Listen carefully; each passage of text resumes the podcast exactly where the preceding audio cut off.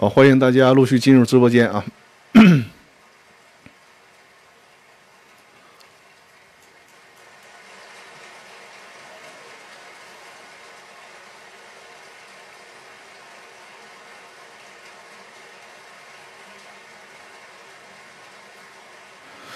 呃，苏律师，听一下我的声音怎么样？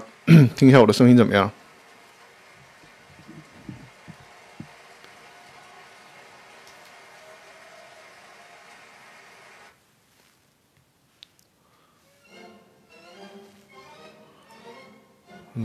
乐啊！呃，声音可以哈，好的好的。呃，现在能听到背景音乐吗？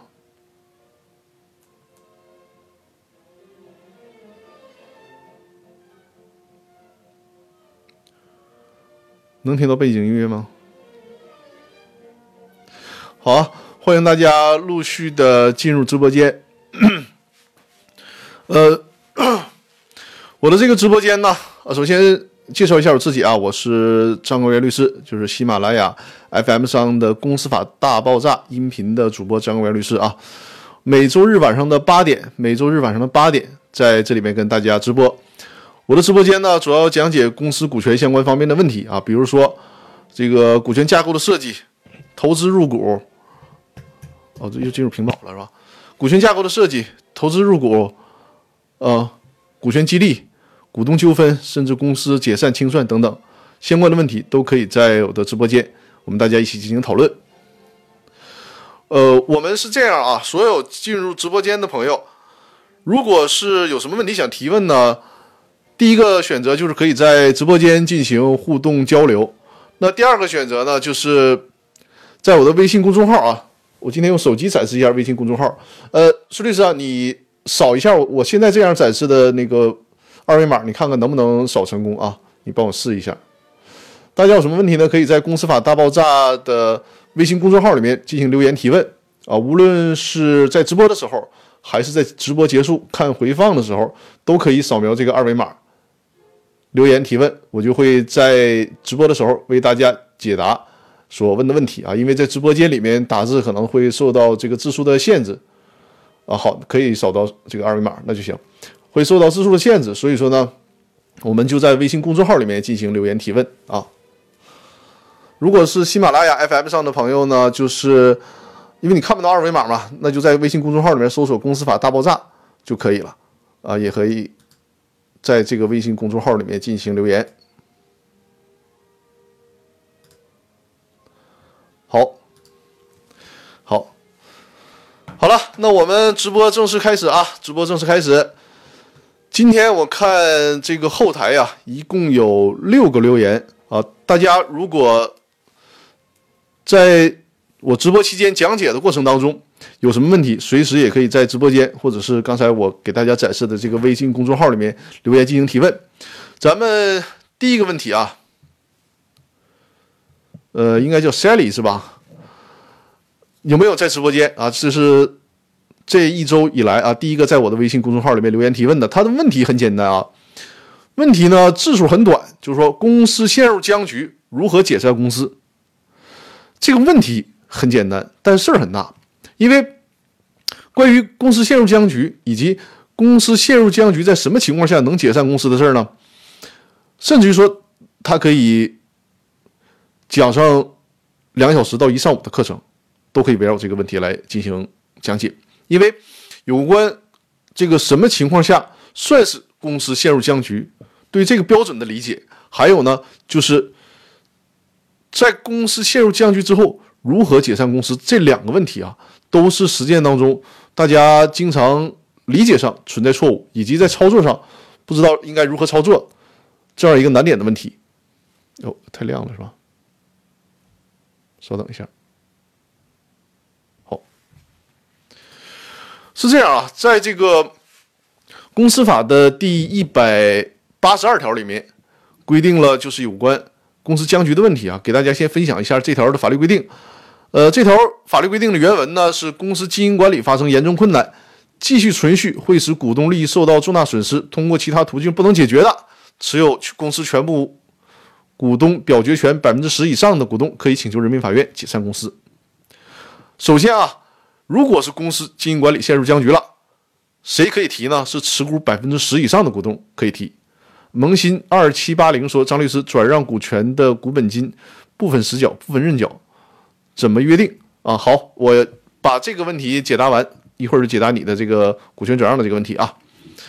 呃，针对于公司经营管理陷入僵局这个理解啊，从单从公司法的这个第一百八十二条来看，还是过于简单了。所以说呢，最高院又特意出台了公司法的司法解释，在公司法司法解释二第一条里面，就对于公司僵局这个事儿，你看得有多重要吧？第一条，公司法司法解释二的第一条就规定这个问题。它这里面表述什么呢？就是更科学化了，说你这个持股百分之十以上的股东呢。你可以是自己持股，也可以是联合别人一起持股。比如说，我只我只持有百分之六的股权，我要提公司解散，提不了怎么办？我再拽一个人过来，哎，这个人可能他正好有百分之四，甚至于他有百分之五，那加起来我们只要超过百分之十，我们俩一起提，这就可以了。允许搞联合啊，这是关于谁可以提这个公司解散诉讼的问题。再有呢，就是说什么？标准算是公司经营管理陷入僵局呢？你首先啊，大家一定要清楚一个问题：人家公司法上说的是公司的经营管理陷入僵局，并不是说公司的经营陷入困难。你比如说，我公司两年了没挣着钱，净亏本了，这个算不算公司经营管理陷入僵局呢？这个不算法律意义上的公司经营管理陷入僵局啊，就是说你的这个经营不善，亏本。这个不，这个不能算经营管理陷入僵局。什么事呢？是在管理方管理方面。那管理方面反映在公司的实践当中，就是会议上，股东会、董事会，就是管理层面，大家陷入僵局，使这个公司没有办法做出有效决议。所以说呢，呃，公司法司法解释二的第一条啊，第一条的第一项里面就说，什么情况下是公司经营管理陷入僵局呢？怎么判断这个标准？是公司持续两年以上。没有办法召开股东会或者股东大会，公司经营管理发生严重困难的，因为这个公司的重要决策得需要股东会召开股东会，有限责任公司就是股东会了，股份公司是股东大会，我们就以有限责有限公司为例啊，那得需要有限公司的股东会开会才能决定公司的相关的大事儿，对吧？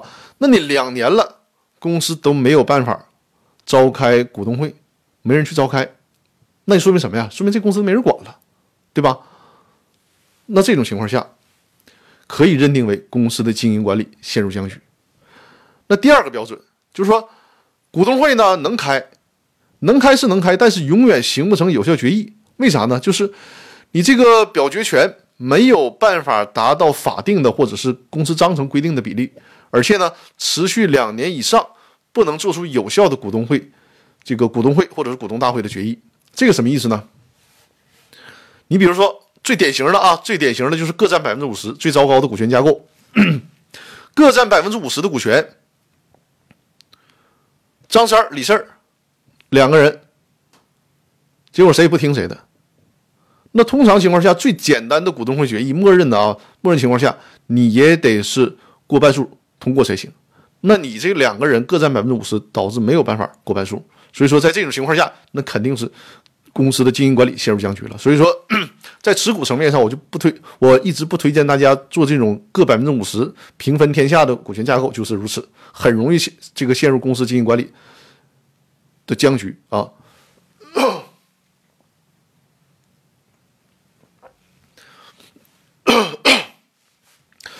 就是更奇葩的啊，更奇葩的是，我就是我见到有这个当事人、有客户有这样的决议，就是说公司所有的事儿。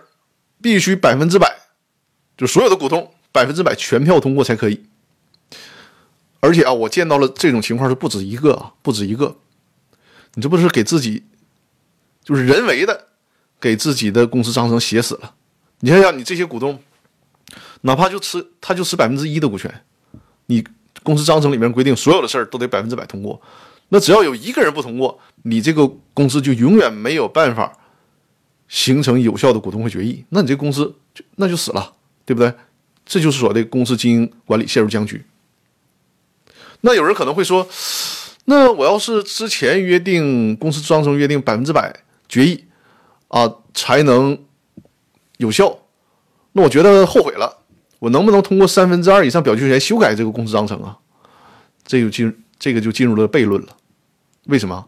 因为按照法律默认规定，所持表决权三分之二以上通过，那么才能修改公司章程。那你现在是啥情况？你现在是需要百分之百通过，百分之百同意才能形成有效决议。所以说，你这是人为的给自己形成了难题，就是你公司章程想改你也改不了了，就只能这样了啊。所以说，在这个经营管理上，这是一个很突出的特点。第三种情况啊，就是认定公司经营管理发生僵局的情况是什么呢？董事会层面，就董事会长期冲突。但是大家注意啊，并不是说你董事会层面有矛盾了就会导致公司经营管理陷陷入僵局啊。你董事会哪怕三个人，通常董事会是这个基数嘛，你哪怕三个人持三个不同的意见，永远形不成有效的董事会决议，没关系啊。还有还有股东会呢，对不对？你可以把所有的董事都开除，然后重新形成那个股东会的决议，或者是你直接形成股东会的决议，往下执行就可以了。因此呢，并不是董事会之间有矛盾，形不成有效的董事决议就会导致陷入僵局。是你董事会有矛盾，而且呢，也没有办法像我刚才所说的，你通过股东会或者是股东大会去纠正这个问题。也就是说，实际上你是董事会也存在矛盾，股东会也存在矛盾。没有办法形成有效的决议，在这种情况下才会导致公司经营管理陷入僵局，否则的话是不认定为公司经营管理陷入僵局的啊。第四种就是兜底的条款了，就是发生其他困难，然后继续经营会严重损害这个股东利益，就这四种条件。为什么公司法以及这个公司法的司法解释把公司经营管理僵僵局限制的这么死呢？就这个范围卡得很死。不允许你做扩大性的解读，因为你一旦认定为公司经营管理陷入僵局，那持百分之十以上的股东就可以申请解散公司。实际上呢，对于一个公司的解散，就相当于说宣判一个公司的死刑一样。因此说，对于这种情况是要绝对慎重。它是保护公司的股东的利益，保护公司的利益，保护公司债权人的利益，甚甚至是保护社会的经济秩序的利益。所以说，不能轻易的。让你突破，就是你一个小股东上来就把公司弄死了，就要求解散了，他要求是非常严格的，啊，所以说这个问题就是对 Selling 的一个解答。我不知道你有没有在直播间啊？因为今天我们直播的主题也是公司陷入僵局能否解散的问题，所以说我对这个问题解答的时间是比较长的啊。如果大家对我这个问题有认为还没有说清楚的地方，随时在直播间或者是微信公众平台里面留言进行补充提问啊。而且我下面那个问题啊，下面那个问题会涉及到就是股权回购的问题啊。这个公司的经营管理陷入僵局，它和股权回购还不一样。我们在一会儿聊到那个股权回购的问题的时候，大家注意区分一下这里面的区别啊。我先回答一下直播间，直播间萌新二七八零，他提到的问题是张律师转让股权的股本金部分实缴、部分认缴怎么约定？这个就看你们之间想怎么约定了。你比如说啊，呃，我有这个百分之十的股权啊，对应的呢是一百万的注册资本，我实缴了三十万，还有七十万认缴。那我转让给你的时候呢，那就是最起码我实缴了三十万，你这个本钱你得给我，对吧？剩下的七十万我可以约定，我也不用缴了，那七十万你自己来解决，这是最基本的。但如果你考虑到了你这个资本增值了，有溢价了，那可能我是实缴了三十万，那我管你要六十万，这也可能啊。所以说你这个就自行约定。但是啊，但是因为你这里面提的问题里面涉及到了一个隐含的风风险性的问题，也是我最近几期在那个呃喜马拉雅 FM 是那个公司法大爆炸的音频里面在着重讲解的问题啊，就是说你没有实缴出资之前转让股权，它潜藏着一些风险。因为按照公司法司法解释三的规定呢，如果你没有实缴出资，你就转让了股权，有可能啊，有可能被债权人追偿。就是说，你后手这个股东买你股权这个股东，他不履行出资义务，那人家债权人会再追到你这儿来，要求你，因为你当时转让股权的时候没有实缴，他会要求你实缴，这是一部分这个风险。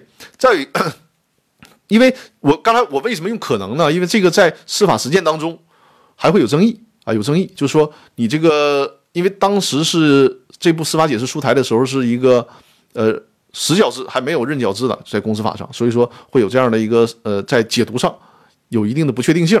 但是有一个确定性是什么呢？就是在公司解散的时候，这个目前的司法解释是绝对有效的。当公司解散的时候，受让股权那个股东如果他不履行出资义务，那么债权人是可以直接要求当初转让这个股权的股东履行出资义务的。所以说这个是有风险的啊！再次提示，如果就是出让股权这一方想百分之百的零风险，那就是把这个资注册资本实缴之后再转让股权，只有这样才可以啊。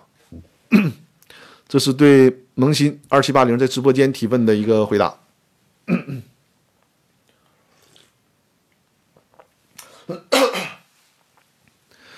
呃，接着看下一个问题啊，就是在微信公众号啊。好的，好好，谢谢 大家，欢迎大家那个关注我的直播间啊，左上角的头像关注我的直播间，也欢迎大家把我的直播分享给身边需要的朋友，比如说分享到新浪微博啊、微信群啊、这个朋友圈之类的，让大家 更多的人多多参与。呃，第二个问题呢，是一位律师啊，叫江兰这位律师啊，应该是江苏的一位律师。江兰，你在不在线？在线的话，告诉我一声；在线的话，告诉我一声。他的问题呢是：员工持股计划以合伙企业作为持股平台，计划载明了创业合伙人离职，公司指定的主体按合伙人实缴份额百分之八的年利率价格回购。现合伙人陆续的离职了，公司不回购，就是按约定公司应该回购，但现在呢公司不回购，那么显名和隐名合伙人可以以合同纠纷为由，依据公司法第一百四十二条请求公司回购吗？啊，我是张律师的忠粉，公司法就是以您的节目启蒙的，感谢啊，好的好的，谢谢谢谢。将来那位朋朋友，我不知道你是不是在我的直播间，还是说你是？呃，在喜马拉雅的平台等着周二听我这个直播回放啊。你的这个问题呢，我给大家解释一下，江兰这位朋友他的问题啊，就是说，当初被激励的员工和公司签了一个协议，如果离职了，那么公司或者是自己，或者是指定第三方来回购这个离职员工的股权，但是呢，现在这个员工离职了，公司却不回购。玩赖，那他问这个能不能依据公司法第一百四十二条请求回购？这里面提示大家注意啊，公司法的第一百四十二条，它针对的是股份有限公司的股权回购。而我想你所问的问题啊，大多数情况下我们所接触的应该是有限责任公司。如果是有限责任公司的话，你可就不要适用一百四十二条了，应该适用什么呢？应该适用公司法的第七十四条。第七十四条呢是针对。有限公司的股权回购的问题啊，我们以这个有限公司为例啊，第七十四条就是公司回购股权会涉及到什么呢？变相的减少注册资本的问题。所以说，法律对于公司回购股权的要求也是极其严苛和极其严格和苛刻的。这个大家一定要注意啊，就是他不会轻易让你公司回购股权的，他只能是作为一个法律上的特例。呃，小明同学。有一段时间忘记来了，是呢，你看，看来你的这个学习的念这个这个什么欲望还是不够紧迫呀，是吧？好啊，咱们看一下有限责任公司的股权回购需要什么情形呢？三种情况，第一种就是除了这三种情况以外，绝对不允许公司回购股权啊。第一种情况就是公司连续公司连续五年不向股东分红，而且呢，公司这连续五年是盈利的。而且是符合法律规定的分红条件，就是说你公司本来是盈利的，能够分红，结果你公司藏着掖着的，连续五年都不分红，这是构成了公司股权回购的条件。但这里面也有 bug 啊，就是有漏洞。什么漏洞？我公司第五年的时候向你股东分一块钱的红，那这个条件就破了，对吧？所以说这这里面是有 bug 的。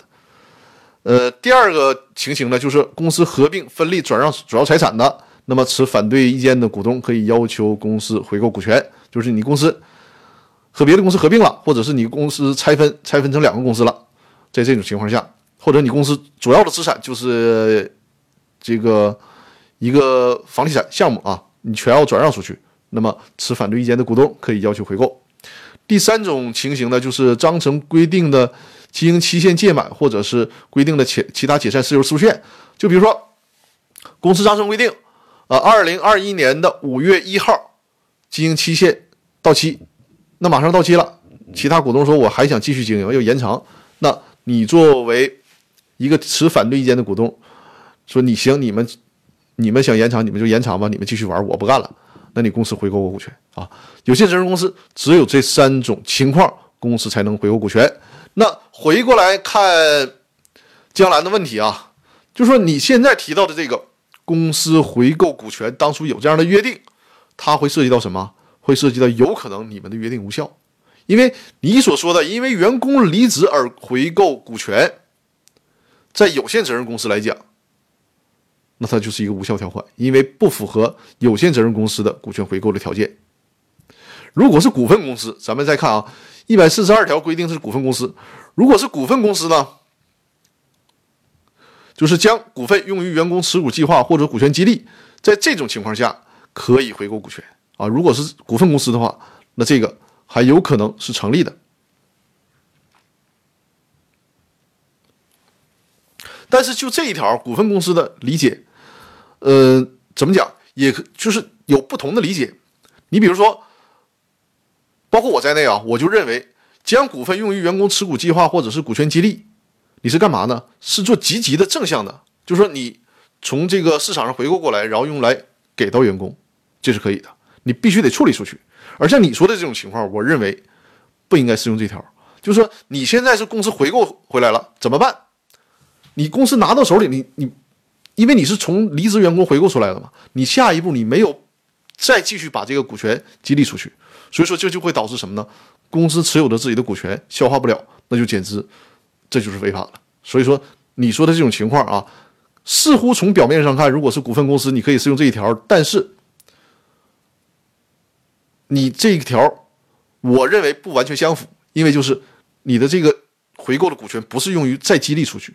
而是说你公司只能自己消化掉，而实际上当中你没有办法消化，那实际上就是成了减资了，对吧？所以说，我认为你这个对于有限责任公司和股份公司来讲，你现在提到这这个条款里面都有可能涉及到无效，这是回购的问题。另外呢，还要说一下，就是你这里面提到的回购有一个公司指定主体。如果公司能够指定其他主体，就是只要不是公司干这个事儿啊，张三、李四甚至其他公司能去回购也可以。但问题是你现在作为离职的员工，人家公司在条款当中没有指定的，作为被告是谁呢？就只能是公司了。那你去告公司，你说我们当初约定了公司回购股权，一旦认定这个条款无效，那你就麻烦了，你很可能导致无法胜诉啊。这是对江兰的提问啊，很遗憾你可能没有在直播间，没关系。如果后续看到回放的时候，在我的微信公众号里面，或者是下次直播的时候，给我互动一下啊。好，呃，第三个问题啊，我的老观众了啊，老观众了，忍者不忧，忍者不忧有没有在直播间？就是我希望大家已经提问的啊，已经提问的朋友就一定要辛苦一点。每周日晚上的八点，坐在直播间听我来解答你们的问题。这样的话呢，我们能在直播间进行一个互动啊。小明同学，我先看一下小明同学的这个问题啊。请问张律师，通过增资压缩股东股份后，压呃压缩股东股份，后期股东退出后又重新减资回来可以吧？啊，明白你的意思了。就是说，呃，小明同学在直播间里的问题呢是。比如啊，张三儿，张三儿呢，他持股百分之十，然后李四儿呢，他可能持股百分之九十，他看这个张三不顺眼，总想排挤这个张三。那么，因为人家掌握了三分之二以上表决权嘛，增加注册资本，增加注册资本之后，就相当于把张三张三的股权稀释了嘛。你可能增加了若干注册资本之后，张三的股权就变成持股百分之二了。那张三也觉得我这持股百分之二了也没啥意思了，我走吧，那就把股权卖了。这种情况下呢，理论上来讲。不是不可以，但实践当中可能会遇到情况，就是你得保证你这个公司对外没有任何的债务，只有在这种情况下，你才能顺利的减资，否则的话，你这个注册资本增上去了，你对外还有债务，你还没有办法清偿或者没有办法提供担保，人家债权人不同意你减资，你就减不回来了。所以这个情况一定要注意啊，就是你前面那个方法，你可以说挤兑小股东，但是呢，你后面能不能减回来，这是一个很很严重的问题啊，你这个需要考虑清楚。要减不回来，那你就相当于说自己给自己坑了嘛，对吧？那这就有 PK 的了哈，哪天我就尝试一把 PK 吧。好啊，这是对小明问题的在直播间当中的提问啊，大家在直播间随时互动。呃，忍者不忧，我估计是不是今天又这个来直播间迟到了？没事，我正常解答啊。如果是你在那个回放的时候看一下，忍者不忧的问题呢是。呵呵忍者不忧在微信公众号留言说：“张律师，实在抱歉，上次直播的时候，因为在抖音上跟着学跳舞，一兴奋忘了直播的时间了，肠子都悔青了。等我发现的时候，直播就结束了。那我怀疑你今天是不是又跟着抖音去学学跳舞去了？你今天也没在直播间呢？好吧，呃，这个忍者不忧的问题呢，是我咨询的那个事情啊，就是他上一期咨询了一个问题。”目前呢，在工商登记显示的是三个股东持股会持股百分之六十一，另外两个自然人持股百分之三十九。回顾一下他上周的问题啊，他上周的问题大概就是说，因为是一个呃国企改制下来的，很多几乎是将近八十个股东啊，有八十个实际的所谓股东，他并没有在工商注册登记，而是通过职工持股会的方式。那另外两个自然人呢，持股百分之三十九，那个是自然人实际持股，但是呢，这两个自然人。就是说的重一点吧，胡作非为啊！这个公司呢，在他们的控制之下，损害公司利益，可能是中饱私囊，有这种情况。所以说呢，现在那八十个人想要维权，怎么维权？哎呀，是这样啊！你的这个问题很可能没有解，为什么呢？因为你这个职工持股会持股百分之六十一，那你先去研究一下。现在还能不能找到就是代表职工持股会行使权利的这个人？因为这是一个历史遗留问题嘛。我上期音频也讲，呃，上期直播的时候也讲了，就是按照现在来讲，职工持股会它不是一个呃适合的民事法律主体啊，民事诉讼的法律主体。所以说呢，它包括证监会发的文，就是说职工持股会不允许再去持股了。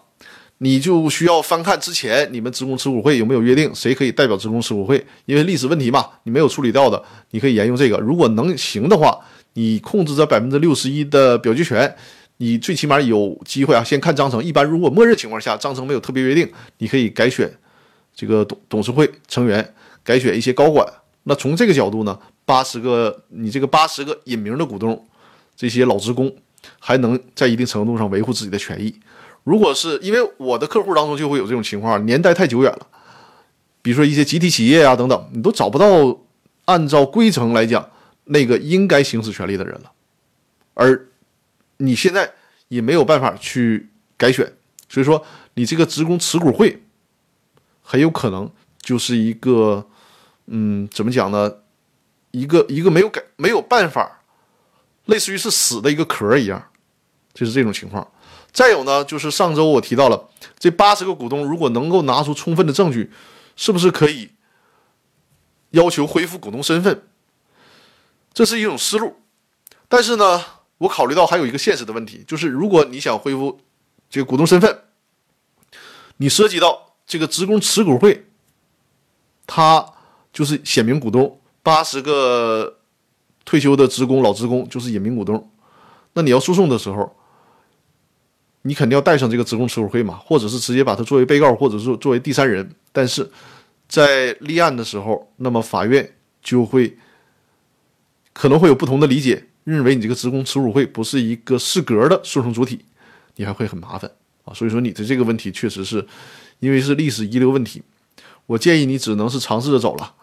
呃，我这我刚才说的第一种方法是你优先可以考虑尝试的，如果你能行使这百分之六十一的表决权的话。那实际上，这个公司还会在你们控制之下啊。如果是我说的啊，一个类似于死的空壳，没有办法行使表决权了，那就是考虑第二种可能在理论上、在实践上难度会大一些。那你也得去尝试啊。你到了具体法院，看当地法院对你这个职工持股会的身份认定能不能认定为是或者适格的被告或者适格的第三人呢？就是看看运气吧。啊，好，这是对忍者不忧这个问题的解答啊。希望你在抖音上跳舞快乐。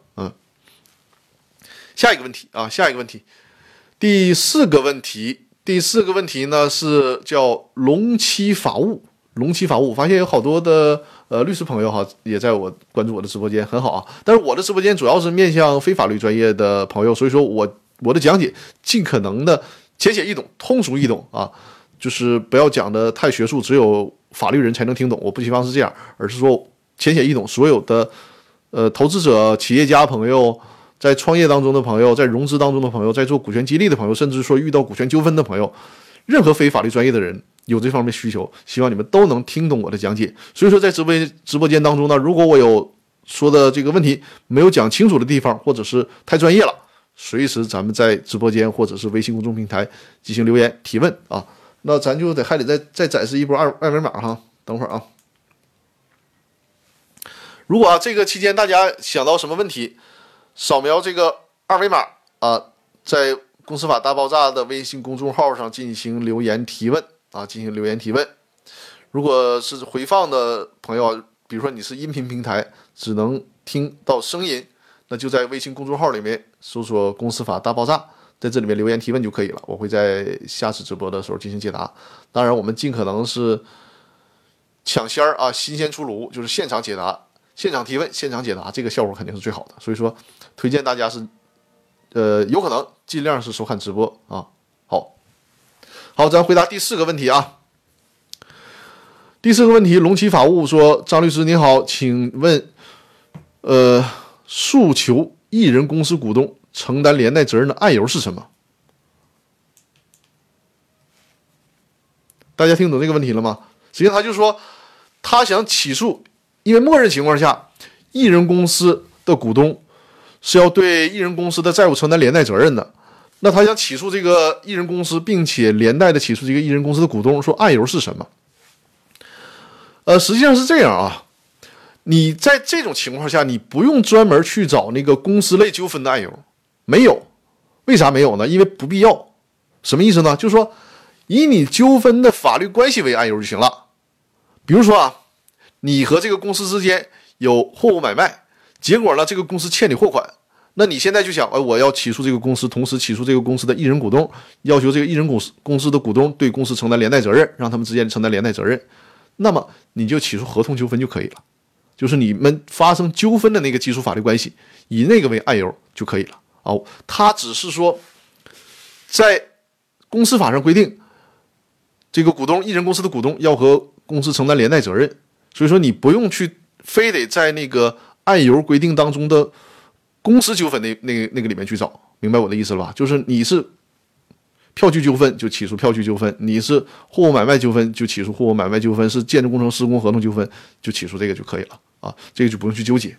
而且我还帮你找到了，就这个，观点出来了。那你想证实我这个观点对不对？怎么办？那就去裁判文书网上去查找这个案例。你比如说，我给你查到的一个最新的案例啊，就是湖北呃福川贸易有限公司。什么武汉图银机电有限公司买卖合同纠纷案件，这个就是，你看它就是一个买卖合同纠纷案件，但是呢，人家直接就是起诉买卖合同纠纷案件，然后起诉公司连带着这个艺人公司的股东，啊，你就看一下这个这个判决的案号是，呃，鄂零幺民中五四二六号啊，就是很很多这样的案例，你可以检索那个公司法的有限责呃，就是艺人公司。股东承担连带责任那个法条，你就会检索到很多这样的案例啊。萌新三九三五在直在直播间里面提问说，隐名股东诉讼请求确认将自己登记股东名册，其他股东没过半数同意，可以胜诉吗？哎，你你是不是在微信公众号里面留言提问的影子啊？我的下一个问题。呃，正要回答你这个问题呢，因为这个问题是几乎是一模一样的啊。你要是的话，可以告诉我一声。因为第五个问题，第五个问题就是叫影子的这位朋友提的问题。他说：“张律师你好，隐名股东要求确认股东资格，因其他股东不同意，法院未支持其显名要求，那要求返还投资款是按照股权价值还是按照原价返还？因名股东和显名股东签的代持协议对此没有约定，不是哈？那就太巧了，那就太巧了。那我就是一并回答了。萌新三九三五，你的这个问题和影子的第五个问题哈有很大的重合，就是你看隐名股东诉起诉要求恢复股东身份，结果呢遭到了其他股东的阻拦。多说一句，这就是我之前说到起草隐名股东的协议里面，如果你想要恢随时恢复股东身份，那就需要让现有的股东都签字确认才可以啊。那你当初没有做这种设置。现在出现这个纠纷了，那人家其他股东不同意的理由是什么呢？就是实际上呢，就相当于你转让股权嘛。那人家其他股东不同意，要求行使优先购买权，通过优先购买权去阻止你成为这个显名股东。呃，感觉公司法是这个萌新三九三五说，感觉公司法司法解释三似乎很明确规定不行，是这样。你把这个事儿呢，实际上你简单理解就是，其他股东不同意，那我显名股东把股权转让给隐名股东，这个符合法律规定吧？但既然转让呢，你面对的障碍就是优先购买权的问题了，对吧？其他股东不同意，那在同等价格上，其他股东来优先购买，如果你既不购买也不同意，那就视为同意转让。那现在这个隐名股东通过股权转让的方式就恢复他的股东身份了，明白这个意思吧？那就说明什么呢？你在这个诉讼当中，你遇到了其他股东不同意，没有办法恢复股东身份，你退而求其次，弄成股权买卖，这个时候还受到了其他股东的狙击，人家行使了优先购买权，把你这个股权给买走了，那结果无非就是这样。那么这种情况下，可能在隐名股东和显名股东之间会产生一个纠纷。比如说，隐名股东想要恢复股东身份，他愿意出的代价是一百万。那实际上啊可能是这一百万早就支付给了这个显名股呃显名股东，然后呢由显名股东实际出资到公司了，对吧？你现在再转让。这就会涉及到一个成本问题，这个这个数我给大家捋一下啊，你想想，你已经一百万投投到公司了，显这个显名股东完成了实缴出资义务，然后你股权转让，你要说我就恢复股东身份，我不再额外拿钱了，你就相当于零零元转让，你要零元转让的话，人家其他股东说我行使优先购买权，我也不说零零元转让，我就一块钱就就给你买下来了，你是不是亏了？那这个时候你可能是说再再需要追加一百万。你这你这个这个买卖就亏了，或者说你说我我也认可，我就再追加一百万了，那人家其他股东直接用一百万把这股权买了，你还是得不到。所以说，在一个这个时候，你可能有些股东啊就会说了：“哎呀，那我这个股权我也恢复不了股东身份了。”那么你显名股东，你把钱退给我。那显名股东说了：“我凭啥把钱退给你啊？我给你代持股权，我是帮你忙，钱我也不是自己拿了，我都投入到公司里面了。”你让我退，我没法退啊，对吧？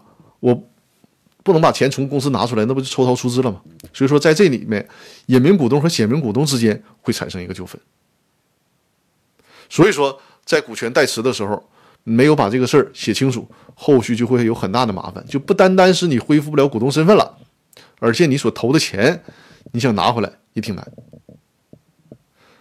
呃，这是对影子的提问，同时也是萌新三九五三的提问。萌新，呃，我的这个回答，你看还有什么不清楚的地方，可以随时在线进行讨论。我把你那个公司法的司法解释三调出来啊，给你分，你一起看一下来。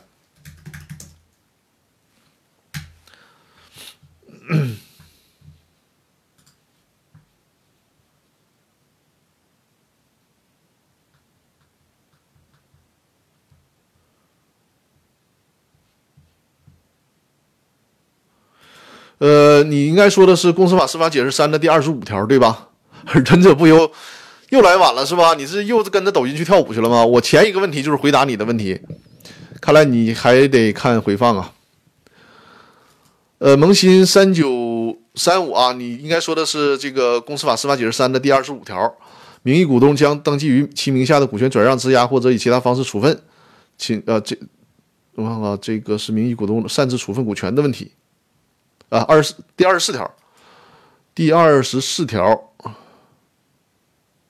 有限责任公司的实际出资人与名义股东签订合同，约定由实际出资人出资并享有投资权益，以名义出资人为名义股东，实际出资人与名义出呃名义股东对该协议效力发生争争议的，如合同无法律规定的无效情形，应该认定为有效。嗯。然后二十四条的第三款这里面规定，这里面规定了，实际出资人未经公司其他股东半数以上同意，请求变更股东签发出资证明书的，那么是不予支持的。就是你如果单纯从这条看，你想恢复股东身份，人家这个过半数股东不同意，你就恢复不了了，对吧？但是别就停在这儿就就就为止了啊！别放弃，别放弃。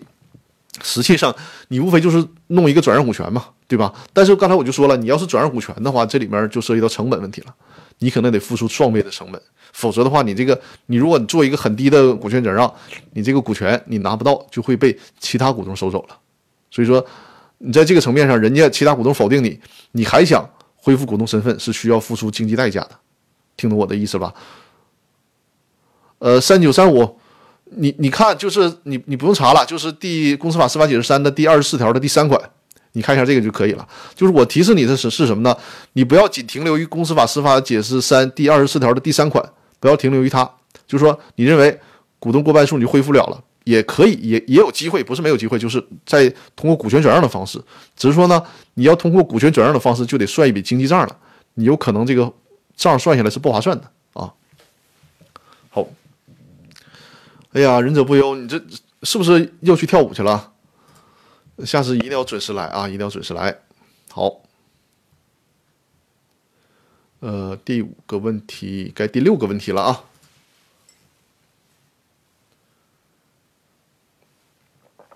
哎呀，嗯，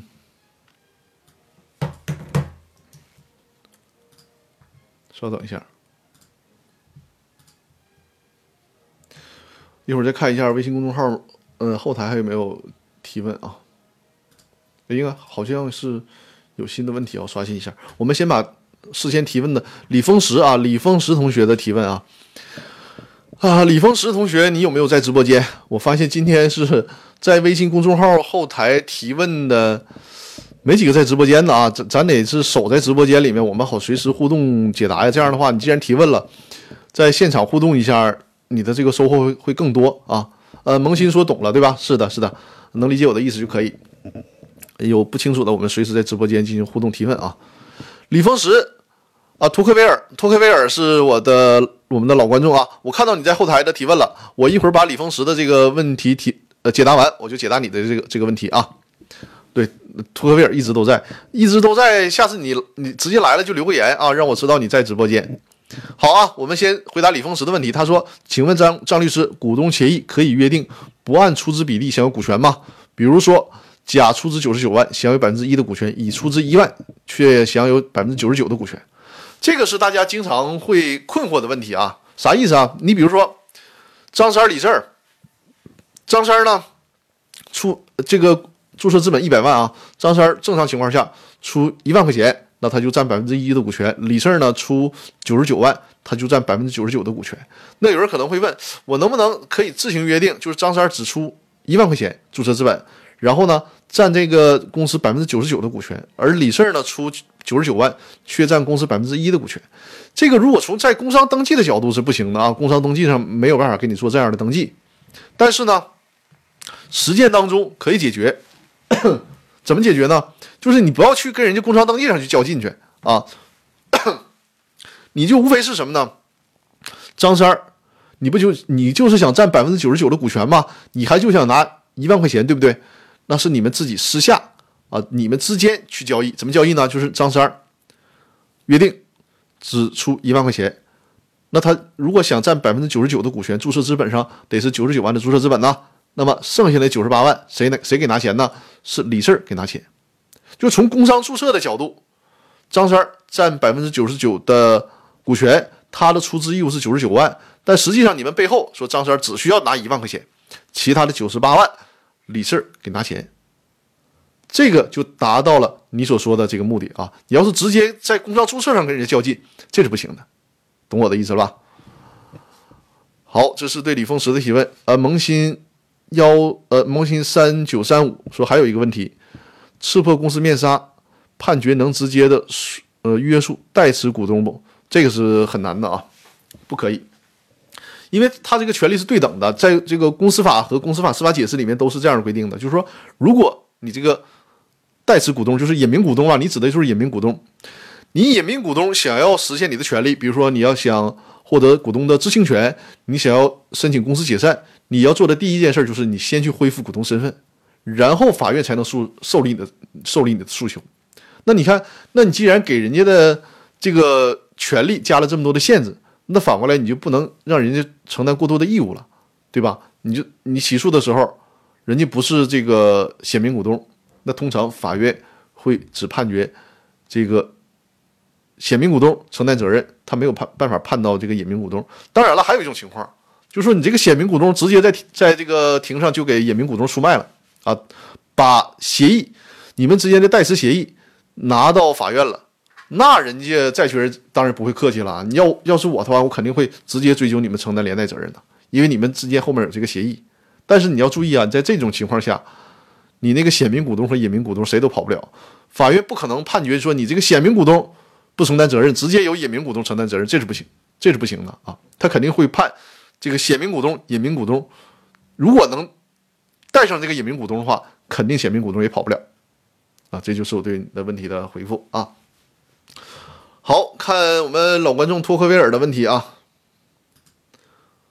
呃，托克维尔的问题呢，是有限责任公司工商注册之后，经股东协商同意成立持股平台。一方面用于内部员工激励，还有为了吸引外面的投资人。那么现在的持股平台的这个 GP 由谁来担任？GP 这个管理费从哪里来？大家首先明白一下 GP 和 LP 的概念啊。GP 就是普通合伙人，LP 就是有限合伙人。有限合伙企业当中呢，这个普通合伙人他管理有限合伙企业的一切事务。这个有限合伙人不允许插手这个合伙企业的。经营管理就是有限合伙人，他就是等着分红就完了，他不能去管其他的事儿。谁来控制这个有限合伙企业呢？就是普通合伙人，也就是这个 GP 来控制。那托克维尔的问题就是，公司注册完了之后呢，在这个是公司公司之上呢，又成立一个持股平台，这个持股平台就是有限合伙企业了。那这个有限合伙企业谁来担任这个普通合伙人？你要是从控股权的角度，那肯定是建议这个有限公司的发起人。你比如说，有限公司的发起人是张三儿，他是创建了这个公司，他可能在公司里面持股是百分之七十，那他拿出来百分之三十做持股平台，那这种情况下，张三去做这个持股平台的普通合伙人，刚才我提到了吗？这个有限合伙企业谁能管理？是普通合伙人来管理。所以说，实际上通过这种架构的设计，那么张三他。实际控制这个公司的表决权是控制多少呢？是控制百分之百的表决权，萌新说，萌新三九三五说购买了你说的现代公司法两本，还没看。是的，你购买的应该是第三版了，刘俊海教授的第三版，很厚的书啊。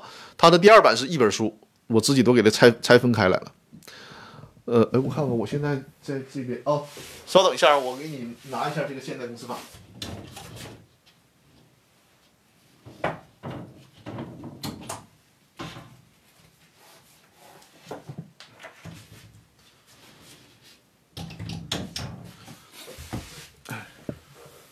托克维尔，这是我对你刚才问题的解答。还有什么不清楚的，随时在直播间或者是公众号里留言提问啊。看，这是老版的现代公司法，你可能都已经看不出来，这是第二版的啊。然后是我自己给拆啊，对，这这按这个顺序来。这是第二版的现代公司法，刘俊海教授的。当时我就啃这本书，因为这原来是一本啊，太沉了，我自己给拆成了三本。自己还包的封皮儿，那个时候我看这本书看了整整一年的时间啊。那个时候走到哪儿就带着这本书，找个咖啡店呢，找个什么地方就开始看，开始记笔记。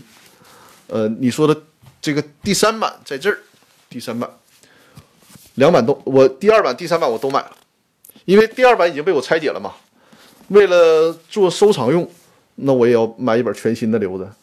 这次很完好无损的，没有拆解的，增加了一些内容在里面。这两个版本都有，嗯。呃，小明同学，啊，托克维尔说司法考试确实不容易，那倒是啊，非常非常折磨人的一个考试，据说是中国最难的考试嘛。小明同学说，隐名股东能摆脱追究刑事责任吗？那隐名股东是惹了啥事儿了，要承担刑事责任呢？啊，他咋的了就就承担刑事责任呢？你是不是说隐名股东他指使显名股东去干坏事儿？完还想摆脱刑事责任，这是不行的。我们国家就是刑法当中，它和民法的思维是不一样的啊。刑法当中就是不管你们，呃，在这个表面层面上如何设计啊，你谁做了坏事儿，谁就要承担责任。你就是简单粗暴就这么理解。所以说你不要指望通过股权架构的设计啊，他是股东，那个你抓他去吧。那人家这个这个司法部门查到，那这个事儿就是你主使干的，你要不然就是你承担责任，要不然你们是共犯。就是这这这个概念啊。啊，好，我看看公众号里面还有没有新的提问啊。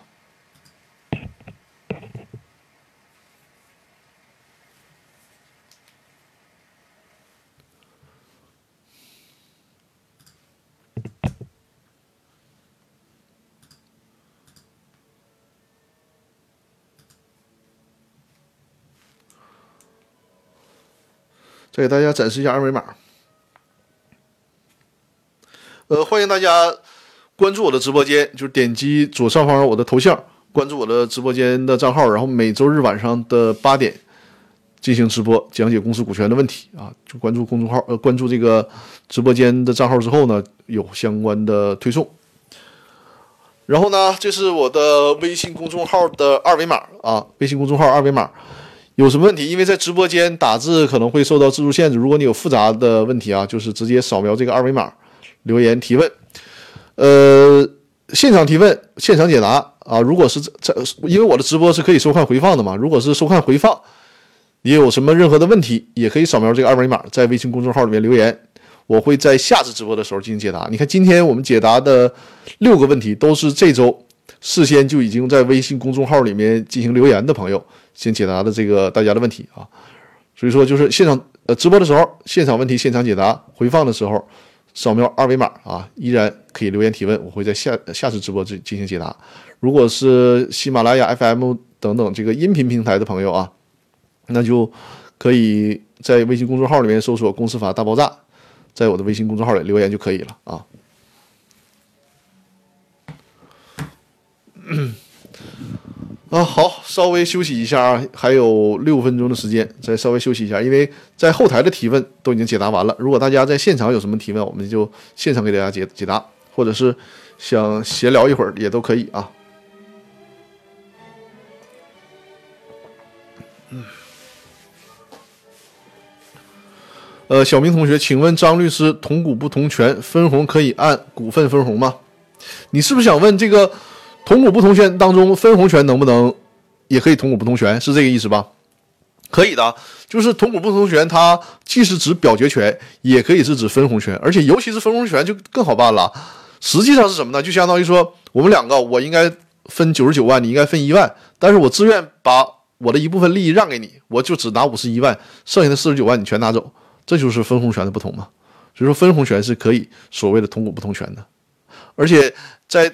有一些架构的设计上呢，他为了鼓励投资方啊，或者是鼓励一些，呃，做出特殊贡献的股东，他他可以说，比如说前公司经营前三年到五年，这个分红某某股东他优先获得啊，等这个某某股东他获得的分红达到了一个一定金额，比如说他拿到了一百万，然后再恢复到大家按照工商注册的比例来进行分红都可以，就是它可以设计不同的玩法，不同的模式，很灵活啊。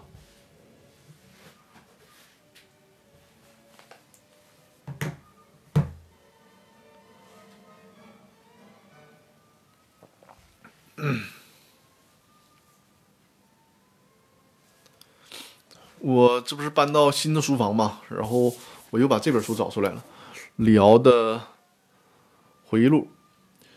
嗯，算这边已经看了第三遍了。就是在这个书房的氛围当中，实际上有这么多的新书，但是就是特别想再看一遍这本书。他这个感觉啊，就是在这种书房当中再读一遍李敖的书，这种感觉不一样。每次读都都有不同的感觉，嗯。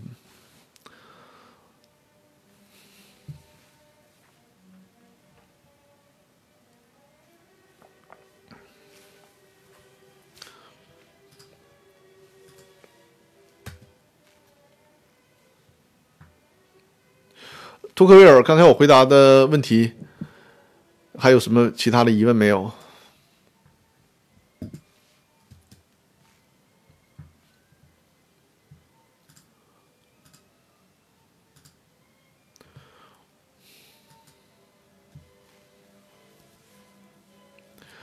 呃，在直播间的朋友啊，看看还有什么其他的问题要提问啊？那个管理费，对，你还提到管理费的事儿，那个管理费是不是必须要交呢？不是的啊，这个管理费看你们约定。呃，管理费呢是看约定，就正常情况下，按照这种呃叫什么这个这个，比如说你是天使轮还是什么，就是一个资金管理者吧，资金管理者呢。他通常是需要收管理费的，因为是以此为生嘛。像你这种持股平台，那你就他不是说你法定必须得收，就是看你普通合伙人自己了。你普通合伙人觉得愿意收，那就收点呗，对吧？你要不愿意收，反正这些东西都是你的。本身，尤其是在股权激励的时候，在股权激励的时候呢，本身你要把这个持股平台的大量的利益让渡给这些被激励的员工。你说你再收一个挺高额的管理费，他可能会让激励效果打折扣。啊，所以说这个就看你你们自己自愿。你像你要是那种专业的有限合伙企业是做投融资的啊，那种情况人家是要收管理费的，相当于是什么呢？就类似于说你们这些有限合伙人把钱拿过来，我替你们管理，然后替你们去赚钱，当然你得给我一定的回报了，就这个意思啊。啊，感谢 Monster 送出的礼物啊，感谢分享的直播，大家欢迎把我的直播间。分享给身边的朋友啊，包括分享到微信公众号啊，分享到呃这个朋友圈啊，还有新浪微博，啊，帮我帮助我分享直播间，推广直播间，让更多的人参与到我们的直播节目当中来啊。我的直播间呢，主要是讲解公司股权相关的问题啊，包括股权架构的设计啊，股权激励啊，股东纠纷呐，公司的设立甚至解散。啊，托克维尔说：“好的，谢谢。老师把投资融呃投融资的这个平台和企业激励的平台混淆起来。是的，就是平台呢，可能都是那个平台，就看你干什么用啊。有些是做做这个专门的投资机构来用，有些是做激励平台来用。实际上，如果这个公司啊，它既有吸引投资的平台，也有这个股权激励的平台，我建议是分开的，注册两个合伙企业。”一个合伙企业是专门做股权激励的，一个企业是专门吸引投融资方的，因为他们之间的这个利益平衡会不一样，所获得的回报回报可能也不一样，就是这个模式会不一样。你比如说股权激励平台，你可能更多的是强调一定的分红和一定条件的退出，然后它的那个授予的价格是很低的。那对于投资平台来讲，你通常是希望投资平台能够溢价来获得公司的股权，所以说把这两个平台拆分开。就是一个平台有限合伙企业做股权激励用，一个有限合伙企业做这个吸引投资方来使用就可以。嗯，好，我们的直播时间正好九点了啊。那大家还有什么其他的问题没有？我再看一下微信后台公众号的后台，呃，没有新的留言提问。托克维尔说：“好的，下次还请张律师着重把两个平台的借，你看。”就是这个直播间打字，它就会漏字儿，是吧？它可能你打太多字，它就显示不了。所以说，鼓励大家在微信公众号里面留言啊，说好的，下次还请张律师着重把这两个平台的介绍。你是说 让我详细的介绍一下股权激励平台和这种投融资平台吗？可以，下次可以把这方面的东西详细的给大家讲一下。嗯，因为它就涉及到你这个股权激励的问题，包括之前邀请郎总，就是人力资源的郎总来给大家讲这个持股平台股权激励的一个很重要的因素，除了进行架构的设计、法律的设计，还要对这个考评系统进行一个设计。这样的话呢，会让股权激励的计划能够完全的落地啊！如果大家有这方面需要，呃，再过段时间可以继续把郎总邀请到我的直播间，跟大家一起见面，继续再扩展开讲解一下有关人力资源考评的问题，以及如何与我们的法律服务相结合的问题啊。好，那我们这次的直播呢，咱就到这儿，好吧？我们每周日啊，直播间是每周日晚上的八点，每周日晚上的八点进行直播。看一下啊，下周的直播时间就是四月二十五号啊，下周直播四四月二十五号。托克威尔说：“好，谢谢张律师，不客气，不客气。我的老观众了啊，非常的支持我，谢谢你。下周下周日是二十五号，二十五号晚上八点。”好，感谢托克维尔送出的礼物啊！我们的直播间呢是讲解公司股权的问题啊，大家有这方面的问题可以随时关注我的直播间，每周日晚上的八点给大家进行讲解。如果你身边有这方面需求的朋友啊，比如说企业家朋友啊，或者有这个公司股权纠纷需要咨询了解，呃，可以关注直播间。如果是大家在平时有任何的法律服务需求啊，也可以找到我，跟我联系。我和我的团队会给大家提供这方面的法律服务的需求，包括股权架构的设计啊、股权激励计划的设计、股东和协议和公司章程的起草，还有这个股东之间的纠纷，啊，包括股东知情权这些维护小股东利益的方式方法啊，在线下我的团队都可以给大家提供这方面的法律服务。好了，我们这周的直播就到这儿了，感谢各位新老观众啊，我们下周日晚上的八点，下周日晚上的八点再见，好。呃，孙小绿说：“我家猫听直播都睡着了。”哈哈哈行，哪天听请你家猫出场一下。